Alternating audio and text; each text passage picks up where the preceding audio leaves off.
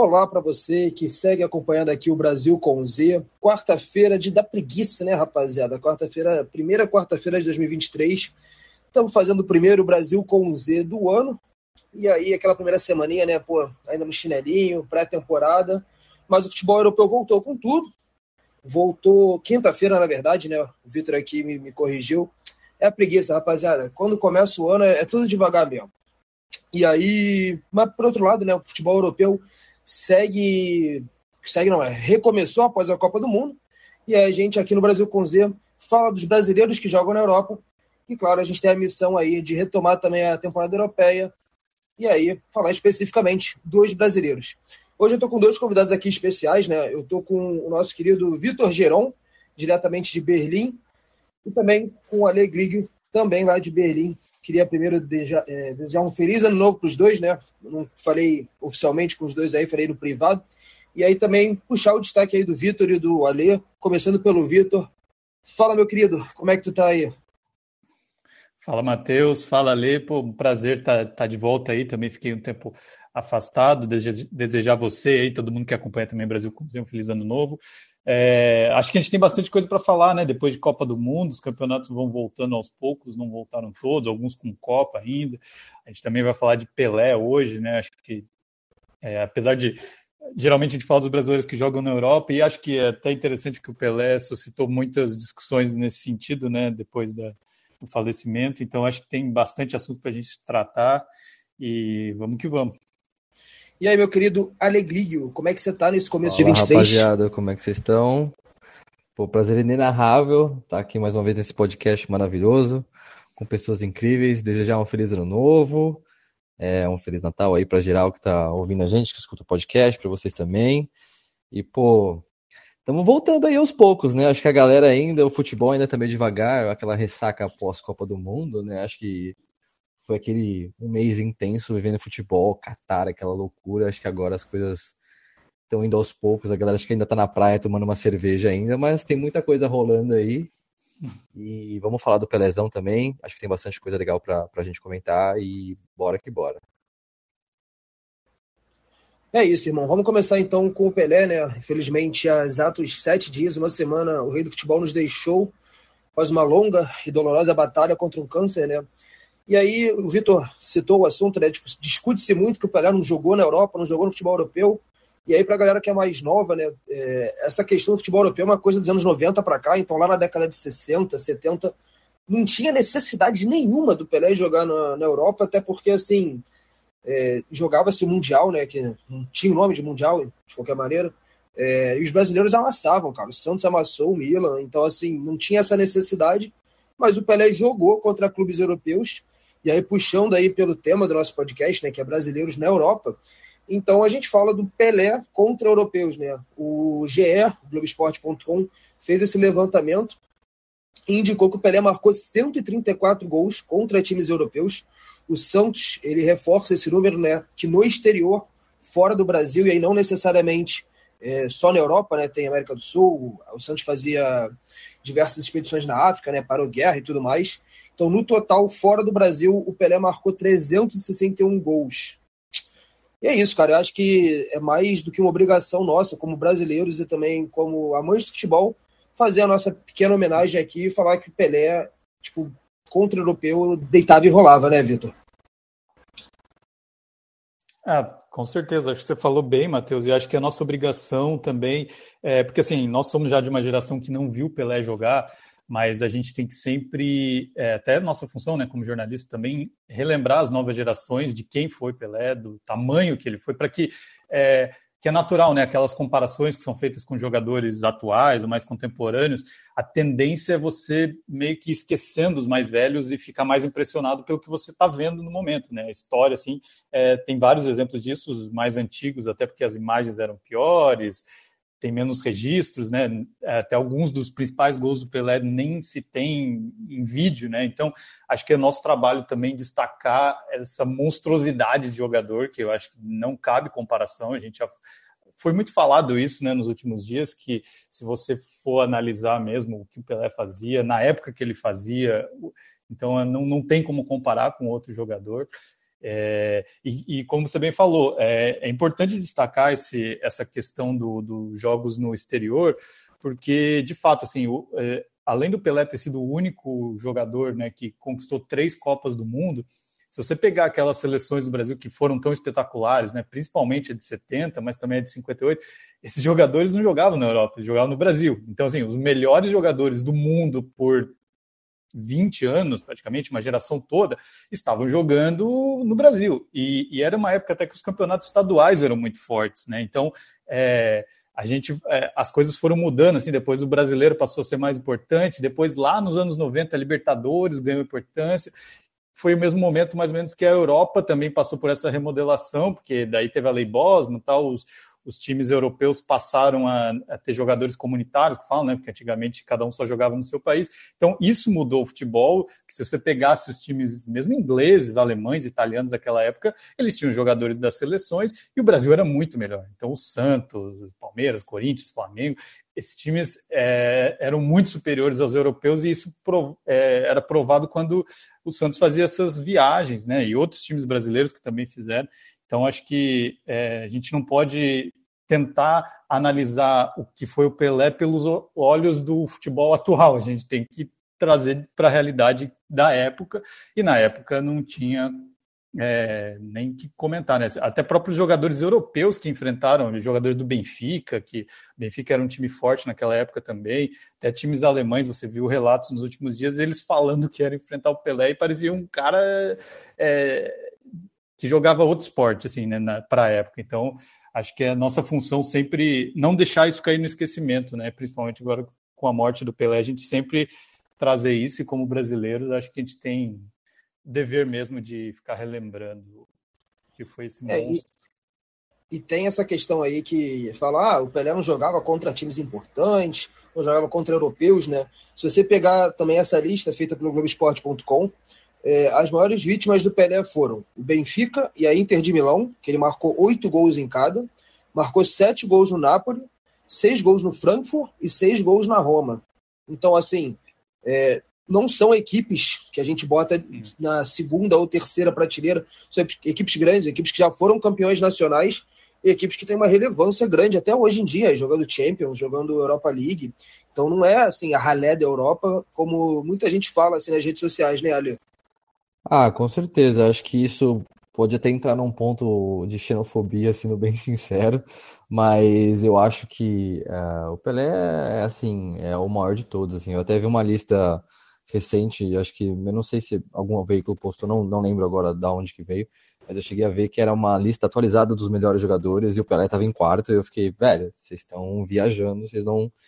Acho que como o Victor falou, acho que é aquela coisa, né? Não tem tanto acesso, a gente fica muito mais no conto de histórias, de ter aquela coisa muito mais, não tão visual como a gente tem hoje, que é detalhe, câmera em slow motion, você consegue ver até, sei lá, a grama no dente do cara, assim, sabe? Então, é, acho que eu, eu vi um, um, eu, sei, eu vi um negócio né, esses dias na internet também falando sobre, tipo, cara, o Pelé fez isso há 60 anos atrás, sei lá, muitos anos atrás, e, tipo, a gente tá aqui muitos anos depois e ainda relembrando as coisas que ele fez, saca? E ninguém conseguiu fazer o que ele fez. Então, tipo, é isso a, a dimensão que a gente tem que ter também dele. É, acho que uma outra coisa também que acho que é meio que legal falar também é que nem o que acontece com o Oscar do basquete, uh, ele não jogou na NBA e ele recebeu uma homenagem da NBA, por exemplo, mostrando o quão foda ele era. Então, tipo, acho que essa questão do Pelé não ser tão reconhecido às vezes tem um pouco desse lado que o Oscar também tem nessa questão do basquete, da NBA, de tipo assim, pô, o cara deitava, e assim, temos números e dados para comprovar isso, né? O cara meteu quatro gols na Inter de Milão, dois no, no, no Barcelona, três no Benfica, e, e o cara era, era, era, assim, sombra de dúvida, assim, fora, fora da linha, e acho que pode falar de Mbappé, pode falar de Messi, Messi pode ter ganhado a Copa do Mundo, pode ser que for, mas assim, não tem nada é, maior que Pelé. Acho que a única coisa que eu queria só comentar e salientar é, na questão é, do velório, né, que poucos, eu acho que isso é uma questão também de da gente comentar que poucos é, a gente, o quanto o brasileiro não valoriza os nossos ídolos, assim, sabe, de quantos pouquíssimos jogadores, ex-jogadores uh, acabaram indo no, no, velório do Pelé, assim, acho que é uma coisa que vale salientar. É uma pena porque o cara é simplesmente assim, a gente ama futebol e joga futebol por conta dele, assim, por tudo que ele fez, assim, saca? Então acho que uma pena que isso aconteceu, mas agora o Pelé vai ficar marcado para a história mais ainda. Assim. É, mano, essa questão aí da presença do, dos pentas, dos tetras, foi um negócio meio, meio polêmico, né? Principalmente depois que Kaká, durante a Copa do Mundo, falou que o brasileiro não respeita os ídolos e tal. E aí o próprio não, não faz uma homenagem nesse sentido, ele não vai e tal. Alguns eu vi que falaram que pretendem é, ter participado da missa de sétimo dia e tal. Mas, cara, teve 24 horas para chegar ali, tipo, dar uma, uma homenageada, né? Tipo, passar por ali, deixar o seu último adeus. E não o fizeram. Então é realmente uma parada é triste, né, cara? Acho que o Pelé merecia muito mais. E até a gente comparando com o que aconteceu com o Maradona, né? Que é, o cortejo do Maradona acho que é uma parada muito maior em, em, tantos níveis diferentes, assim. E aí, infelizmente, o Pelé, eu acho que teve uma, uma homenagem bem aquém, assim. Acho que quem foi sentiu realmente a dor, assim. Você via muitas pessoas chorando, muitas pessoas tristes e tal. Mas eu acho que deveria ter mais gente com esse sentimento, né? E aí, só para. É. Diga lá, Victor, diga lá. Não, eu queria só falar que eu acho que é, só um ponto que eu acho importante que muitas vezes a gente discute, né, um distanciamento do brasileiro com a seleção e com algum dos ídolos que hoje eles já jogam na Europa mesmo, mas não é uma exclusividade do Brasil, né? Em outros países da América do Sul isso acontece, na África a mesma coisa. Mas eu acho que isso dá um é, é um termômetro de como a relação é, da torcida com a seleção brasileira hoje já não é mais a mesma muito por conta disso também, porque eu acho que os próprios jogadores, é óbvio que eles viram estrelas, são super bem pagos, são milionários, mas em, nesse tipo de evento fica demonstrado como eles parece não têm uma preocupação em se aproximar daquilo que é a essência do, da relação né, do, do, torcedor com seus ídolos, com a seleção brasileira. Então, acho que é, eu, eu acho que é difícil, como sempre, a gente comparar né, o que é o, foi Maradona para os argentinos e o Pelé os brasileiros, mas acho que dá, é, isso mostra um pouco, assim, até a gente, é, os relatos que a gente viu na Copa do Mundo também, a torcida argentina um pouco mais empenhada assim com a sua seleção mais é, uma relação um pouco mais próxima do que o brasileiro então acho que esse episódio acabou também servindo para a gente talvez e para os jogadores principalmente e quem comanda o futebol brasileiro repensar como está essa relação e o que poderia talvez ser feito para que isso não seja dessa forma, porque acho que ninguém é eu discordo de todo mundo assim que também fica cobrando, né, nesse sentido, não é que a gente é fiscal de, de velório, né, de quem tem que ir, quem não tem, é, cada um decide por si mesmo, mas não ir ninguém do Penta e do Tetra só tem do Mauro Silva, é um sinal assim para mim de que o que passa na cabeça desses jogadores que eles também estão meio descolados assim da realidade do que eles representam parece que os interesses são meio outros mesmo, e daí é natural que isso reflita na seleção também, nas derrotas, principalmente que têm sido tão comuns né, em Copa do Mundo, não sentir da mesma forma, e isso vai passando para o torcedor. Então, acho que é essencial fazer alguma coisa para que não se perca ainda mais, né? porque é, é, a gente perdeu essa relação, é, é fato, eu acho que perdeu. Então, a gente tem que trabalhar para isso não, não piorar, na verdade. Com certeza, com certeza. Pois é, mano. Queria... O buraco acho que é um pouco mais embaixo, né? Só para completar, é, porque a seleção só joga no Brasil quando é eliminatórias, né? Quando tem amistoso, vai para o Japão, vai para a Europa, vai para os Estados Unidos, e aí, cara, como é que tu cria uma, uma relação se tu tem, sei lá, 10 jogos a cada quatro anos na, no, no território brasileiro, né? É uma coisa que eu queria pontuar, é, é, obviamente é continuar mais ou menos o ponto que o Vitor estava falando, é, dessa questão da falta, né, da, de jogadores importantes. Tinha, tipo, gente, assim, vou, vou colocar mais, mais aleatória no, no, lá do que muito jogador que poderia estar lá. Assim, uma coisa que achei muito legal do Zé Roberto, tá carregando o colchão, ele foi camisa 10 do Santos, etc. Mas ali, o Zé Roberto estar ali, eu acho muito massa, mas assim, poderiam estar outras figuras muito mais importantes que o Zé Roberto na questão uh, futebolística, de história e etc, assim, sabe? É, poderia estar um Ronaldo da vida, sabe? Um jogador de, de mais peso, vamos dizer assim, que o Zé Roberto. Não que o Zé Roberto não, não, não, não seja importante, mas eu olhei ali e falei, pô, o Zé Roberto tá ali. Eu falei, pô, que massa, mas pô, poderia estar um cara muito mais importante ali, sabe? Tipo, como eu falei, um Ronaldo, um Cafu, sabe? É, um, um, sei lá, é uma pena realmente, mas eu concordo com o que o Matheus falou. Acho que essa questão da, da, do Brasil só jogar aqui nas eliminatórias, não ter essa proximidade, essa desconexão, acho que envolve também muita coisa com a política que rolou no, no governo do, do, do, governo anterior, nos quatro anos atrás. Acho que são uma série de fatores assim também que rola esse distanciamento que acaba também afetando essa relação geral com o Pelé. Tem também a questão de rede social, que a galera acha que um post hoje resolve essa questão, assim, sabe? Mas é o que a gente estava falando, cada um tem a sua a sua percepção, é, mas a minha eu fico triste de, de, eu fico com aquela sensação, pô, a gente poderia ter feito mais, assim, sabe? Concordo, mano, concordo. Até a Joana, nossa editora, né, Joana Bueno falou aqui, né, que era 2 de janeiro, então, pô, segundo dia do ano, a galera ainda de férias, muita gente, assim, é, atualmente jogando, né, devia estar em treinamentos e tal, então tem também esse lado, mas, cara, eu acho que é aquilo assim. O, o Neymar, falaram-se né, que, que o PSG não, não liberou, mas o Mbappé e o Hakimi estavam nos Estados Unidos vendo o jogo da NBA. Então, assim, cara, eu acho que tem, tem uma máxima que uma vez eu ouvi na vida e eu sempre levei para mim, assim, quem quer vai. Então, cara, se tu tem, se tu tem um milhão de, de compromissos, cara, se tu quer, tu vai cancelar é. todos eles e vai, porque, assim, é uma situação única, assim, Pelé, graças a Deus, só vai morrer uma vez e não vai ter outro momento é. É, de tanta dor na, na, na, sociedade brasileira. Então, se você perdeu essa oportunidade, você nunca mais vai ter outra oportunidade dessa. Então, se você quer, cara, você tem que ir. Mas eu acho que, que o Pelé é, sabe quem se preocupa com ele, né, lá de cima, ou qualquer outro lugar que ele esteja, e sabe que, no geral, a torcida brasileira tem um carinho muito grande.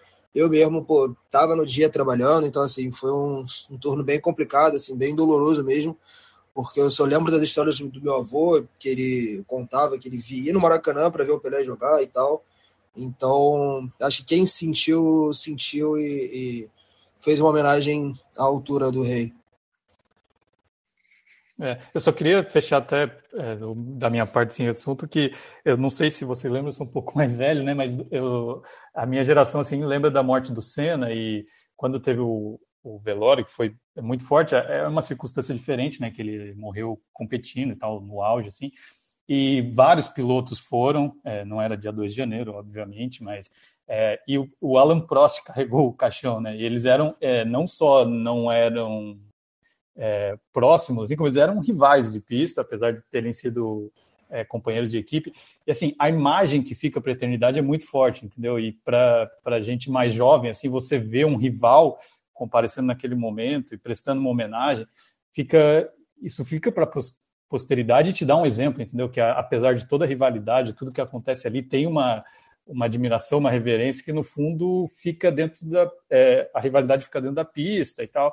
Então, é, essa imagem do, do Pelé para posteridade vai ser isso, como o Ale falou, vai ter o Zé Roberto, que é um cara até identificado com o Santos, que vestiu a camisa 10, mas os jogadores importantes não vão estar é, esse, registrado nesse momento a presença, então é, acaba sendo um exemplo ruim né, dessas pessoas também, e, como falei, também cada um sabe o que faz e, e a gente tem que ter noção de que são os tempos que a gente vive, a realidade do Brasil hoje é essa, né? Pessoas, muita gente cobra algumas coisas, como o Matheus falou, o Kaká que cobrou e tal, mas na hora de também aparecer ali e dar o exemplo, não dá.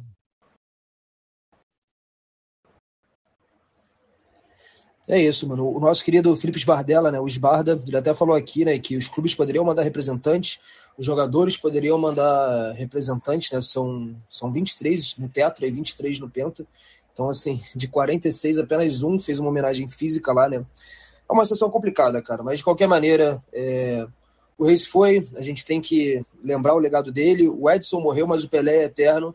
E aí a gente é, segue adiante aqui no que a gente tem preparado nesse Brasil com um Z especial, é, primeiro de 2023, falando especificamente dos campeonatos é, europeus e principalmente agora é, que já tem algumas novidades, né? A gente começa pela Premier League, que é talvez o campeonato mais badalado do mundo, né? E a gente tem alguns brasileiros já retornando, né? Principalmente alguns que foram de, de Copa do Mundo. E aí uma coisa que a gente discutia bastante antes do início da Copa do Mundo é como o Mundial ele ia impactar, talvez mentalmente e fisicamente, nos jogadores, né? E aí, nesse, nesse primeiro, nessa primeira rodada da Premier League em 2023, a gente tem alguns jogadores que foram bem e outros que nem tanto, né? A gente tem, por exemplo, o Alisson e o Fabinho perdendo com o Liverpool, o Casemiro voltando, jogando fino da bola, né? Metendo gol pelo Manchester United. E aí, para começar pelo começo, né? Pelo topo, a gente teve um jogo interessante até, né? Que foi Arsenal e Newcastle. Basicamente o primeiro contra o terceiro colocado, mas ficou um 0 a 0 meio xoxo, né? Apesar disso, desde que o, a Premier League voltou, o Martinelli é, vem jogando muito bem, né, Vitor? Eu acho que ele é o cara que talvez tenha aproveitado melhor a oportunidade na Copa do Mundo para se consolidar aí nesse próximo ciclo como um cara que vai ser destaque mesmo, né? Sem dúvida, é. foi bem, é, sentindo acho que a falta ainda né, de uma companhia ali, um cara é, que o Gabriel Jesus está machucado, então o Arsenal acho que sentiu, pegou uma defesa que é muito forte, né? Se não me engano, é a melhor defesa né, da Premier League, do Newcastle, mas o Martinelli de fato vai bem. Eu acho que é, isso que você falou do, da questão psicológica também, é, para o Martinelli acabou sendo o impacto menor nesse sentido, né? Porque ele era um cara que a gente discutiu muito que talvez ele nem aparecesse na lista para a Copa, e de repente ele foi. É, não ficou marcado assim, né, como é, um desempenho ruim na Copa, porque ele também não, não chegou a jogar tanto, sim, mas enfim, participou, estava ali no grupo. Acho que para ele foi importante ter isso, então acho que ele volta para o clube dele muito empolgado em viver isso de novo, talvez como protagonista. Ele é um cara jovem, então sem dúvida é um dos que é, melhor assim voltou, mas é, sentindo falta de companhia né, no ataque do Arsenal. Pois é, né, Vitor? O Jesus se machucou na Copa e aí deve ficar aí afastado mais um tempo, fez operação no joelho. E aí ele é um cara também que, que vem me impressionando assim nesse retorno pós-Copa do Mundo. É o Gabriel Magalhães, que não foi para a Copa, né, cara? Ele perdeu ali a quarta vaga pro, pro Bremer. E eu tenho sentido ele bem seguro ali atrás. E eu acho também que deve ser um cara que vai ser importante aí para esse ciclo é, até a Copa de 2026, um ciclo menor, né, Ali? Ah, com certeza. Assim, acho que para ele especificamente, que tem, vamos dizer assim, que era um cara que a gente colocava como certo na lista, e o cara ficar de fora, acho que o cara vai ficar com sangue no zóio. Absurdo, assim, sabe? Se eu tivesse no lugar dele, eu ia falar assim, cara, beleza. vou jogar o fino da bola agora, porque não quero. Né? Acho que ele não quer ter de novo essa sensação, assim, pelo menos pensaria dessa forma, assim. Acho que ele é um baita no zagueiro. Eu, obviamente, na, eu não esperava o Bremer ser, ser convocado. Acho que ele iria mas acho que agora é aquele momento para ele como jogador, no meu ponto de vista, é tipo, ou vai ou racha, ou ele vai jogar muito no Arsenal e subir de nível, ou ele vai pra vala, assim, sabe? Tipo, acho que é aquele momento decisivo de carreira do jogador, assim, sabe? Que acontece essa parada, eu acho que é, que é pelo menos é o que eu, que eu acho que, que pode rolar. Mas uma coisa que eu queria comentar do, principalmente do Casimiro, aleluia, Casimiro sendo titular, quero dar um obrigado ao Eric Ten Hag, porque o carinha é chato para colocar o Casimiro para jogar, hein? Uh, mas tá jogando, entrou como titular, legal, meteu gol, então acho que isso vai fazer com que ele continue jogando, porque o Ten Hag é bem chato. Uh, outra coisa que eu queria comentar sobre o Martinelli, uh, uma coisa que acho que o Martinelli ele vai ter cada vez mais espaço. Eu não sei se vocês chegaram a ver o documentário do Arsenal, mas no, tem um dos episódios que acho que é o Edu tá conversando com algum auxiliar, alguma coisa assim, e eles falam o quanto o Martinelli é muito bom, é um menino muito jovem, inteligente, que eles falam que é aquele, né, aquele diamante que precisa ser lapidado, assim, sabe? Então acho que essa questão do Martinelli tá começando a ter um pouco mais de, de protagonismo, acho que vem muito disso, da expectativa que ele tem como jogador, mas acho que é muito mais uma parada do Arsenal do que a gente como brasileiro, eu acho. Eu, pelo menos tenho essa perspectiva, não sei vocês. É, então, assim, eu acho que é um cara que vai começar a ter muito mais espaço, importância dentro do time. Vai ser aquele cara que vai começar a ter mais rotatividade, vai começar a ganhar espaço, ser titular. Acho que ano que vem vai ser aquele cara que vai ser titular, assim, sem, sem sombra de dúvidas. E eu tenho certeza que ele vai deitar e rolar. E o Liverpool perder para o Brentford, eu acho meio complicado, porque, assim, estão deixando o Arsenal sonhar, né, gente? Então, eu só queria fazer esse comentário. Não fala isso pro Matheus, não. não. Pô, a quantidade de, de vezes que eu falei, não, pé no chão, um dia de cada vez, um passo de cada vez, porque tudo bem que empatou com o Newcastle, né? Então, pô, poderia ter ampliado aí.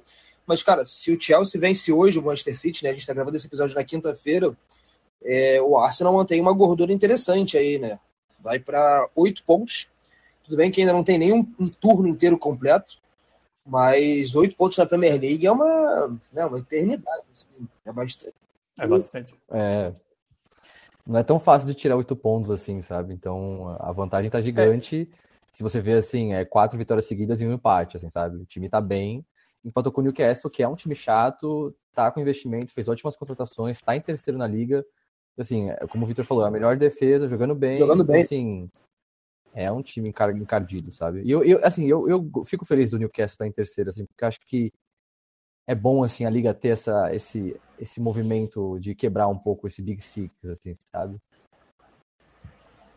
É, e eu ia falar que essa questão do Arsenal, é, a próxima rodada, se não me engano, o Matheus falou né, que tem o City Chelsea agora, tem o, os times de Manchester se enfrentando, né? City United, se não me engano, que também é um confronto que pode ser bom para o Arsenal, dependendo desse resultado, né? Até porque o United também vem numa sequência boa ali, parece que depois que o, como ela falou, o Cristiano foi embora, o Casemiro voltou no titular, parece que as coisas vão entrando no eixo, eu não sei até quando, né, que o United sempre surpreende, mas é, são alguns confrontos ali que envolvem esses times que estão brigando ali no cinco, seis primeiras posições, e o Arsenal tem um clássico também com o Tottenham, né? então acho que é, ainda falta muito, assim, a gente está chegando na metade, né, da, é, terminando aí o primeiro turno, mas como o Matheus falou, na, na, Premier League, que muitas vezes é muito equilibrada ali, principalmente para nos últimos anos, né, que a gente viu o City e o Liverpool é, destoando assim dos demais, é, até se o Arsenal quiser sonhar, teria que ser dessa forma mesmo, eu penso, teria que abrir uma vantagem para é, no momento de um pouco mais de instabilidade você ter essa gordura para queimar. E também estou gostando de ver esse Arsenal, é, tem jogadores brasileiros também, né, que são o foco aqui da nossa conversa. Seria bom para a liga ter um. Quem sabe o Arsenal ganhando o título. A Ale falou do Newcastle, apesar também de ser um, um investimento aí, né, que muitas vezes a gente condena, assim, porque é um dinheiro que vem de fora, um pouco artificial e tal, mas enfim, é um time também tradicional que está brigando ali em cima agora, não é tão diferente de outros que estão ali. Então, acho que a Premier League é interessante, porque se fosse o City com 44 pontos nesse momento, é, a gente poderia dizer que ia ficar difícil. Já temos um campeão, né? É, mas sendo o Arsenal, acho que, todo respeito ao Matheus aí, tem, tem campeonato. O histórico... Eu só queria fazer um comentário sobre o Newcastle. Eu torço pro Newcastle desde a época daquele filme, O Gol, sabe? Então, eu imagino. É, porra, quem nunca viu esse, esse, esse, esse filme e ficou torcendo pro Newcastle se dá bem uma vez na vida, assim, sabe? Então, assim, quem sabe os caras não se classificam pra Champions League, aí CR7 vai pro Newcastle, enfim, aí vai ser interessante.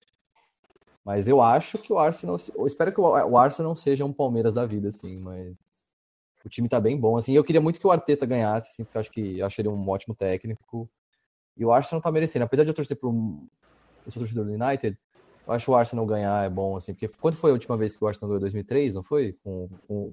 2003, 2004, é, o ano dos invictos. Então, com o Wenger, então assim, tá na hora já, né?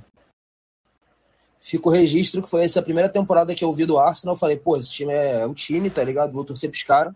E desde então a minha vida acompanhando o Arsenal tem sido de dor e sofrimento. Mas então vamos voltar. Explicado então, porque é. nunca mais ganhou. Tem que largar o time para voltar a ganhar alguma coisa. Tá na hora de largar o Vasco, hein? Não, nem fala nada.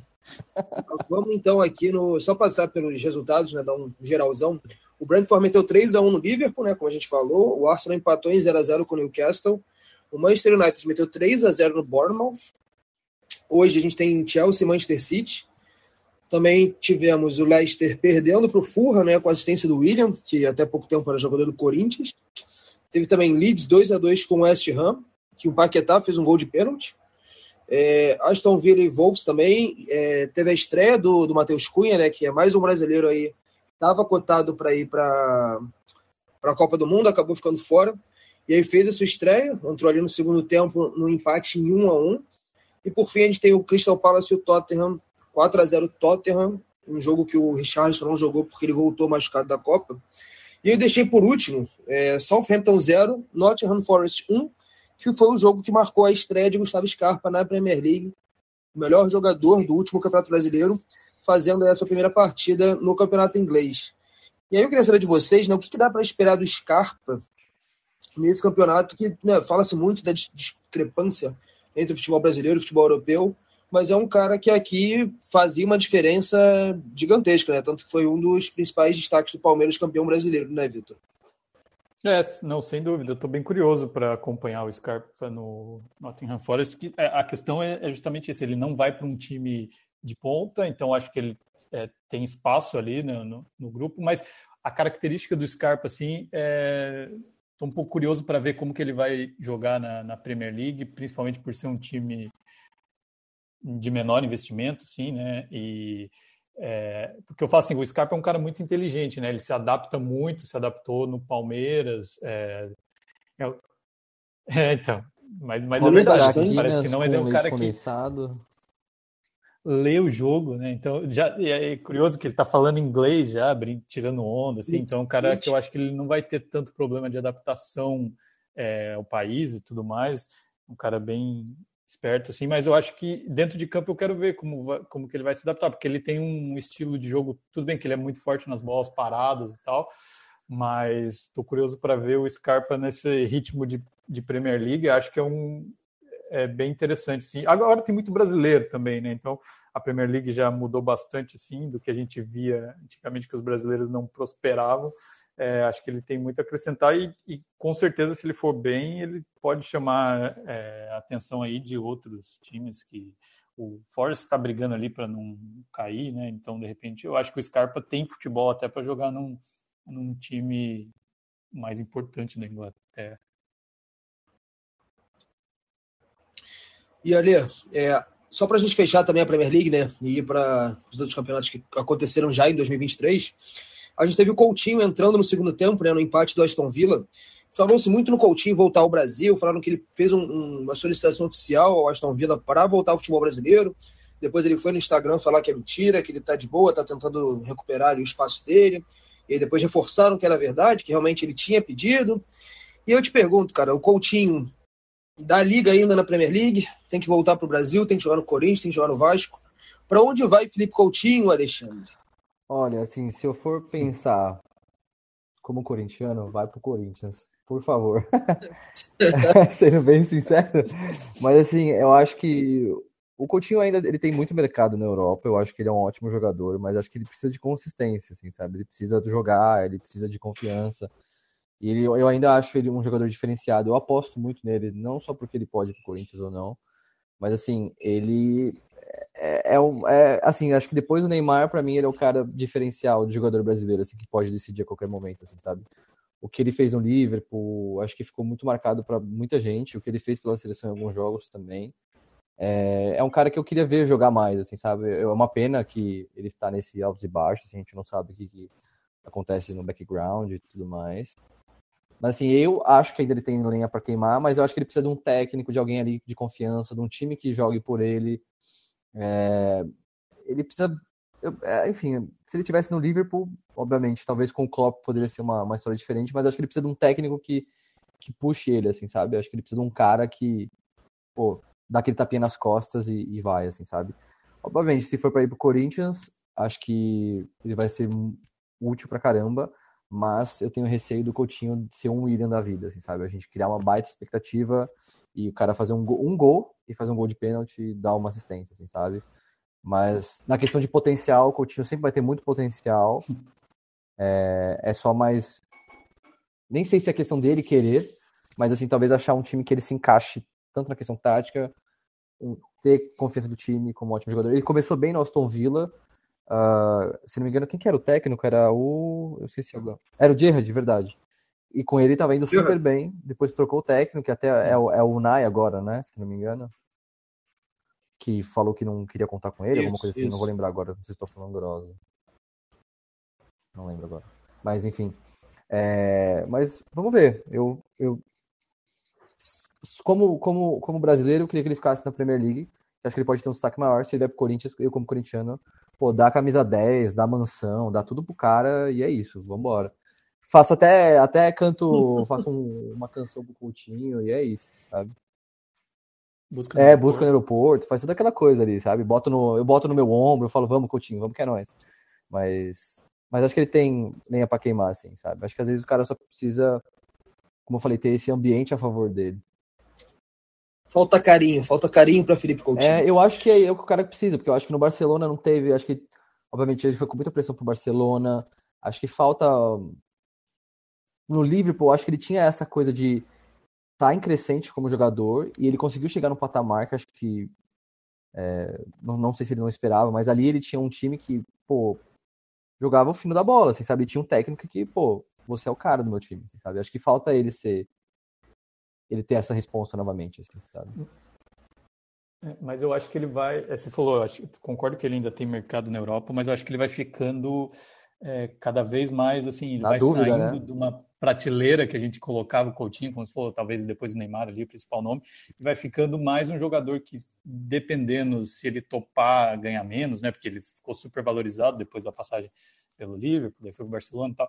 É, acho que se ele se recolocar como um cara assim, de um, uma realidade um pouco diferente, até de salário e financeira, acho que ele tem espaço, mas acho que a gente vai sempre ficar pensando, comparando com os melhores momentos do Coutinho e talvez ele seja um jogador muito bom, assim, que ninguém duvida disso, mas que não vai, não sei se ele vai voltar a ter uma regularidade naquele nível, assim. Por isso que eu acho que também cada vez mais é, essa, esses boatos de que voltando pode voltar para o Brasil e tal, para mim não, hoje já não são tão distantes mesmo. Eu acho que seria do o nível de contratações que principalmente Flamengo, Palmeiras, até o Corinthians fez na temporada passada e, e os salários que estão sendo pagos no Brasil, eu não acho tão impossível não. Em algum momento ele ele voltar. E daí é óbvio que no Brasil imagino que ele faria muita diferença ainda qualquer time que ele fosse.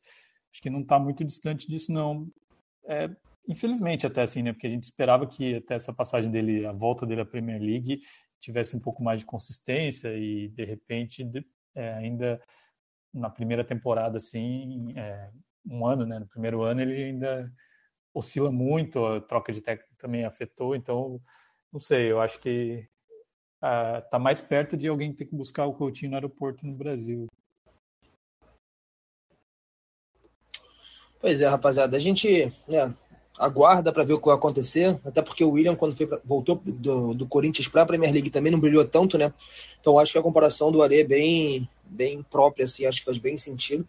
Mas vamos seguir então, vamos falar rapidamente aqui de Copa do Rei, só para registrar mesmo que o Real Madrid venceu o Cacerrenho, equipe da quarta divisão do futebol espanhol, com gol do Rodrigo, o Éder Militão foi titular, e o Barcelona deu uma sofrida ali contra o Inter City, né? Ganhou de 4 a 3 mas destaque também para o Rafinha, que é um cara que, pô, aqui no Brasil com Z a gente né, criou o hábito de, de criticá-lo, mas ele marcou um gol, deu uma assistência.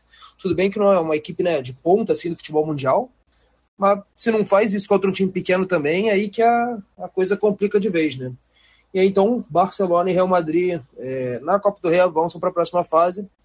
Só pontuando mesmo, não sei se alguém quer fazer algum comentário. Para mim, assim, acho que só o Rafinha mesmo dando uma resposta, né, de, da Copa do Mundo, que ele foi amplamente criticado e tal, e, e acho que é bom, assim, para ele mostrar que né, não é barata morta, tá viva e, e quer também fazer parte da próxima Copa do Mundo. É isso. Rodrigo, que é, se falou do Rodrigo, homenageou o Pelé também, né, no gol da vitória do Real Madrid, já falou bastante do Pelé. Barcelona, que é, esse time também, o Intercity da terceira divisão, nem é o time que lidera a terceira divisão, né, sofreu, precisou de prorrogação, enfim, mas evitou que seria um vexame maior aí, com boa participação do Rafinha. Então, é, com susto, mas é, seguem, né? Os dois seguem. É isso. E aí, então, vamos falar agora dos campeonatos, voltar para os campeonatos, né? E a gente fala de Ligue 1, Ligue 1, onde caiu o último invicto, né? O PSG perdeu para o LAN, 3 a 1 O Marquinhos foi titular, o Neymar não jogou porque justamente foi expulso no primeiro jogo pós-Copa do Mundo de uma maneira até de certo ponto tosca, né? É, tomando dois cartões amarelos em poucos minutos, sendo o último por simulação. E aí a informação que a gente tem nessa quinta-feira, né, que o Neymar vai ser poupado na Copa da França. E aí a estreia dele pelo PSG vai ser apenas no dia 23. Aliás, perdão, vai ser adiada mais uma vez em 23, né? Em 2023. É, que mostra, assim, né, um pouco. Não vou dizer que é descaso, mas uma prioridade esquisita do Neymar é, em brilhar, em ser decisivo, né? A gente fala do Messi ali sendo campeão do mundo, né? Mostrando que é realmente um dos grandes assim em todas as questões do futebol. E o Neymar mais uma vez aí é, aparecendo por motivos errados, digamos assim, né? É, super. Pode falar, pode falar. É, pode falar. Não, acho que a questão do Neymar é, enfim, é, é... parece que é um looping, sabe? Que a gente, puta, já vimos essa história novamente. Neymar, cartão vermelho, é, simulação, não sei o que. Parece que, tipo, assim, caramba, parece que a gente tá falando de 10 anos atrás. E o cara já tá com 30 anos nas costas e a gente tá vendo, vendo o mesmo cenário. Então, tipo, às vezes, é, pra gente mesmo é um pouco cansativo da gente, tipo, putz, beleza, é isso, não vai mudar. Eu, assim, eu particularmente como brasileiro, torcedor, Neymar, assim, eu acho que eu, eu já não espero mais tanto dele, porque eu acho que ele já meio que tá meio que acomodado. Eu achei que essa Copa realmente poderia ser um divisor de águas. Acho que no jogo, naquele gol da Croácia, eu falei assim, puta, mano, até que enfim. Ele fez aquela parada, tipo assim, pô, agora o cara vai, vai se consagrar, saca? E aí, aquele meme só faltou 4 segundos, 4 segundos, ó, 4 minutos.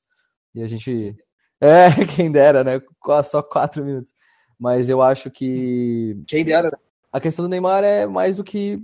É, não sei, assim, sabe? A, a gente, como brasileiro, das referências que a gente teve de jogadores e tal, como que eles pegavam essa questão de responsabilidade, de ser o camisa 10 da seleção, de ser uma parada de peso. Obviamente, a gente está vivendo outros tempos, mas a gente espera esse comportamento um pouco mais a sério, ou pelo menos um pouco mais, entre aspas, adulto, de tipo, porra, sou camisa 10 do, do, do, da seleção brasileira, sou aqui o cara do PSG também, então assim, pô, parece que tá tudo bem para ele, assim, sabe? Então, tipo, a gente, como brasileiro, a gente sempre espera mais uh, dele, assim, nem, nem digo na questão de futebol, mas muito mais uma parada comportamental de levar um pouco a sério a carreira que ele poderia ser muito mais do que ele é, assim, sabe? Eu acho que para ele tá tudo bem. E, assim, pra gente é frustrante, porque a gente quer, de certa forma, ver um jogador brasileiro de volta a ser melhor do mundo, a ganhar uma Copa do Mundo, ou pelo menos ter esse espírito. Eu acho que o Neymar vem dessa geração que a gente comentou, é, dessa questão do Pelé, dessa desconexão, assim, sabe? Eu acho que isso vem muito do Neymar também, sabe? Dele ele não ser um exemplo de trazer esse esse esse apelo da seleção brasileira, assim, sabe? Ele, como jogador, poderia ter um pouco mais essa importância de, tipo, assim, pô, aqui é a seleção brasileira, que isso aqui é muito legal jogar pela seleção e tal. Tipo, acho que poucos jogadores têm isso. Sei lá, o Daniel Alves fala um pouco mais disso, tem um pouco desse discurso e tal. Agora não, não sei mais quem tem um pouco. O Casimiro, às vezes, tem um pouco desse discurso. Mas eu acho que o Neymar traz um pouco dessa desconexão Brasil, seleção e etc, assim, sabe? E isso, isso, isso reflete, só pra comentar, isso reflete também na carreira dele, assim, sabe? Eu cheguei, mano. Essa conexão de querer mais. Então, eu cheguei a ver uma aspa dele, não recente assim, né? Mas ele falava, ah, não jogo pra ser é, bola de ouro, eu jogo pra ser feliz. É, eu acho que, tipo, beleza, é um, né, um, um jeito, assim, né? Uma escolha, uma opção de, de como tu encara a tua carreira. Mas que ele tinha futebol pra ser bola de ouro, pra ser um cara, né? Que, que vai ser referência, assim, por muitos e muitos anos, é, ele tem, cara. E aí eu acho que é um pouco de.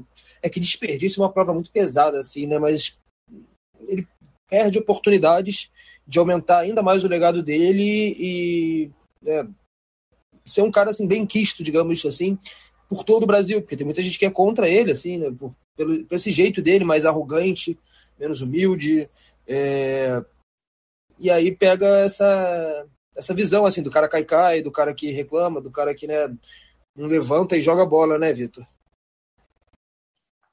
É, eu acho que o Neymar é um cara que, por tudo isso que vocês falaram, assim, vai ser muito interessante da gente acompanhar nesse, nesse pós-Copa, porque a gente falou muito, né, nos podcasts anteriores de como ele parecia, é, desde o início dessa temporada, estava focado em chegar no auge, assim, na Copa, chegar bem, porque é, era um início ali de Champions League, uma, mais tranquilo até para o PSG. O, é, o PSG, como sempre, começou bem à frente dos outros na Ligue 1, então ele pôde pensar na Copa, parecia que ele estava muito motivado para isso, a Copa veio, foi frustrante, mais do que isso, né, os companheiros dele de ataque do PSG, não só de equipe, mas os de ataque fizeram a final com protagonismo, então os dois, é, Mbappé e Messi ali, acabaram tendo toda a atenção numa final.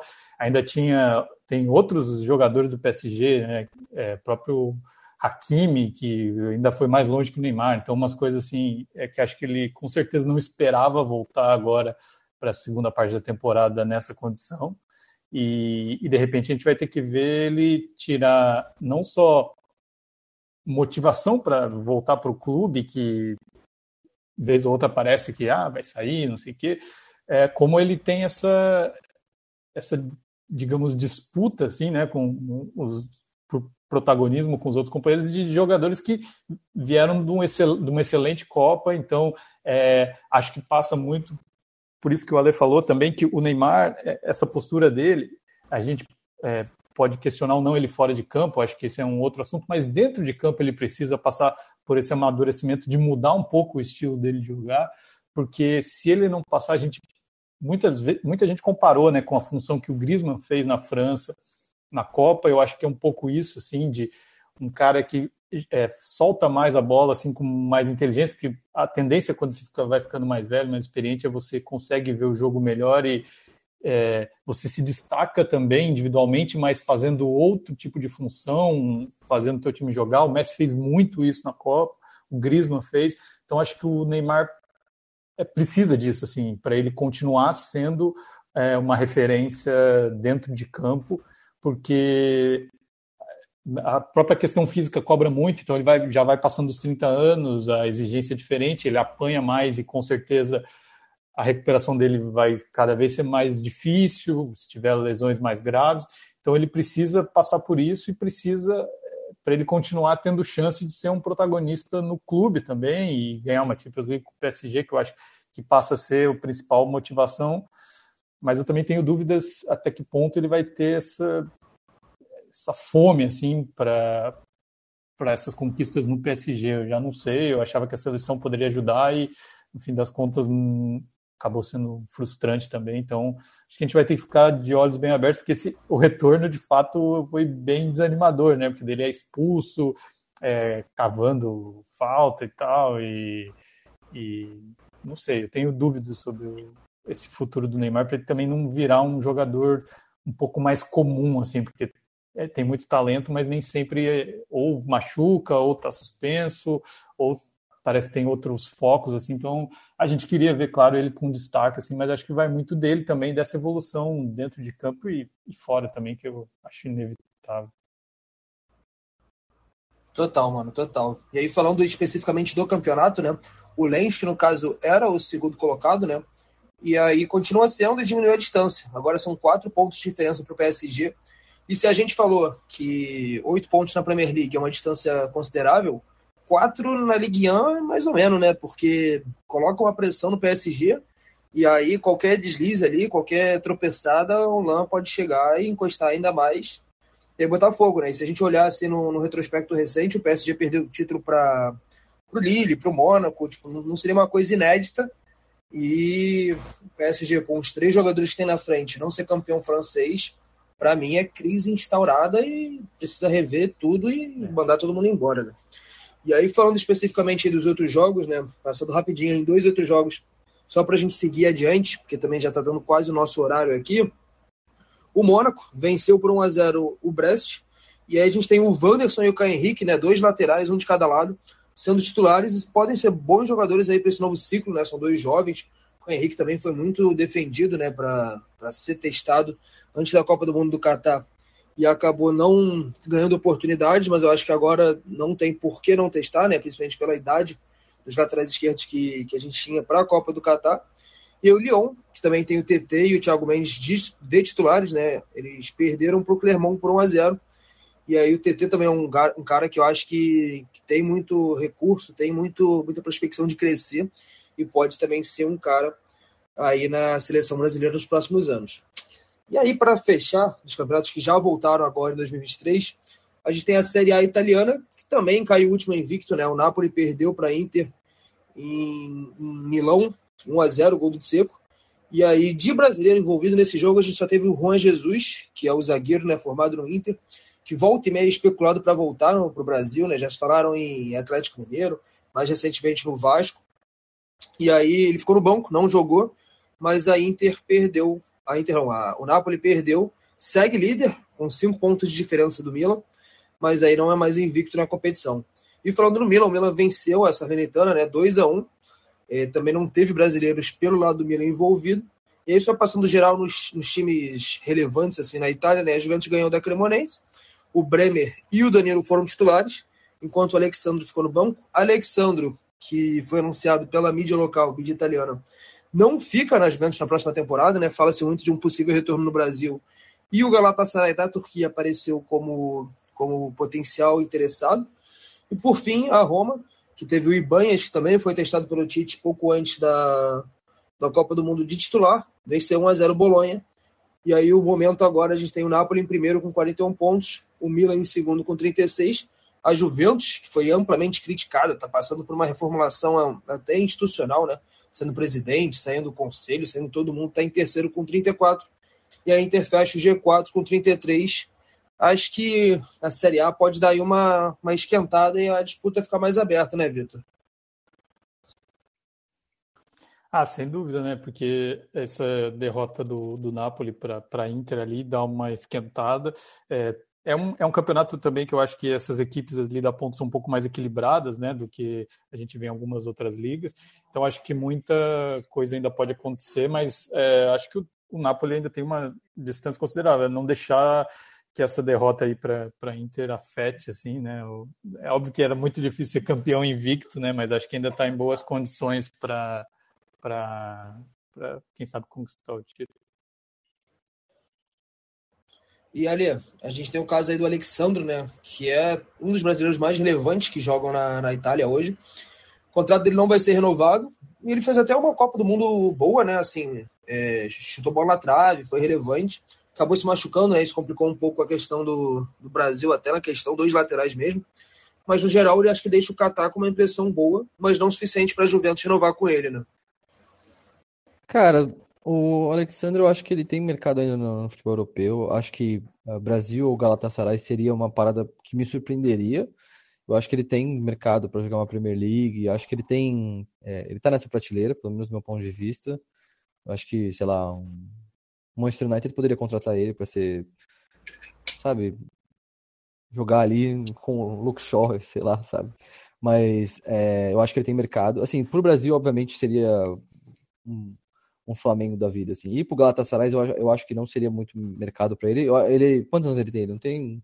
Ele é um jogador 31, então, tipo, já não tá, não tá no final 31. de carreira. Eu acho que ele pode queimar um pouco de lenha ainda na Europa, ir para um, um outro, às vezes um outro time da Itália, uma liga espanhola, algum outro time assim, que, de primeiro escalão, assim, jogar ainda Champions League. Eu acho que ele não tá nesse momento de, ah, vir pro Brasil, assim, a não ser que Flamengo com Vitor Pereira, Vitor Pereira seja interessante para ele, assim, sabe? Mas é, eu acredito nisso, assim. Apesar de da Copa do Mundo ter sido ok para ele, acho que ele fez uma boa Copa, mas também nada demais. Eu acho que ele tem muito mais mercado por ser jogador da, da, da, da, da Juventus, de ter feito história lá, do que necessariamente a, a Copa do Mundo foi algo marcante para ele ser comprado por algum outro time, assim, sabe?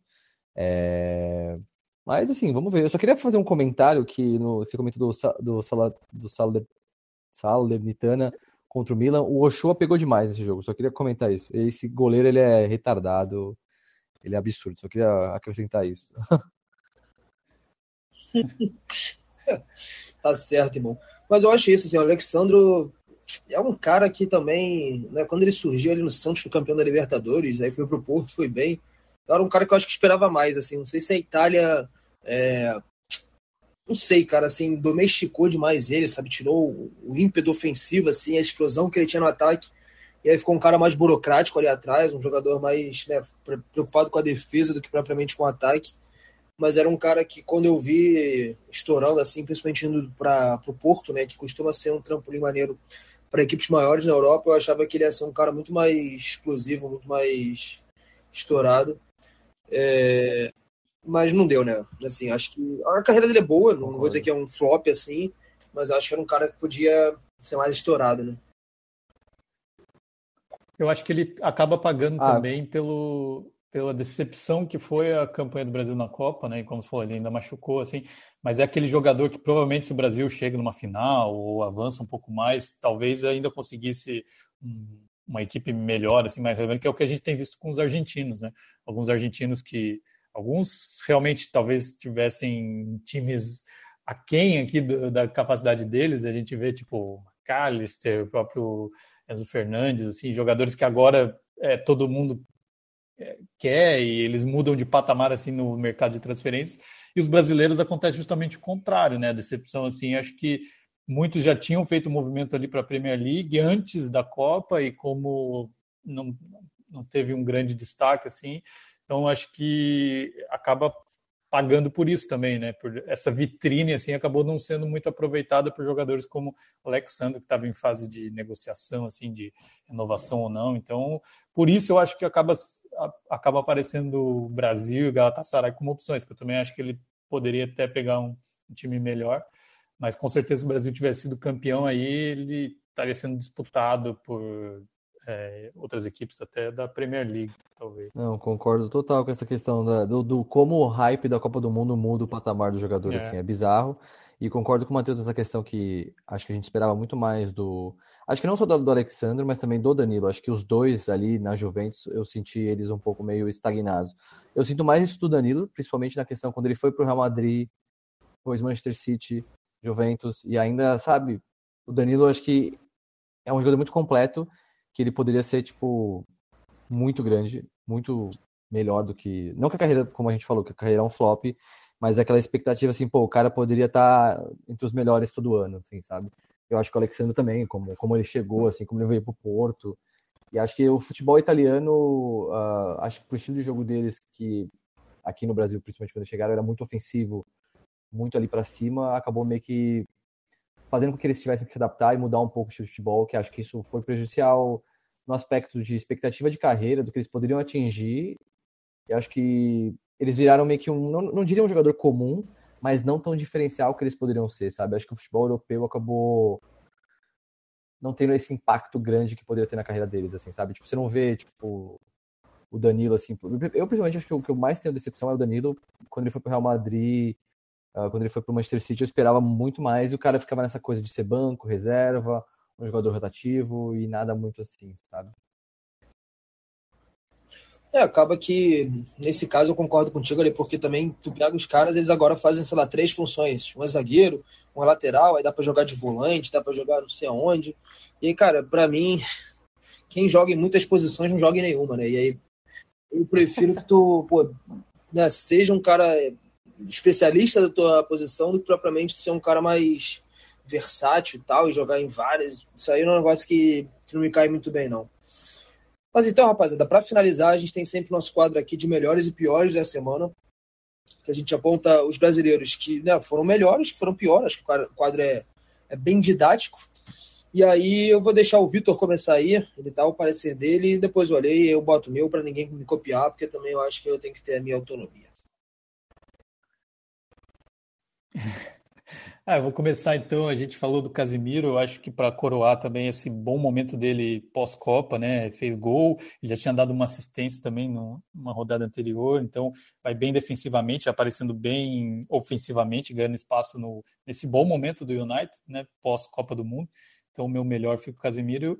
Eu já emendo pior, então aqui eu acho que eu vou roubar o do Matheus, porque eu vi que esse era, ele deixou ali no roteiro.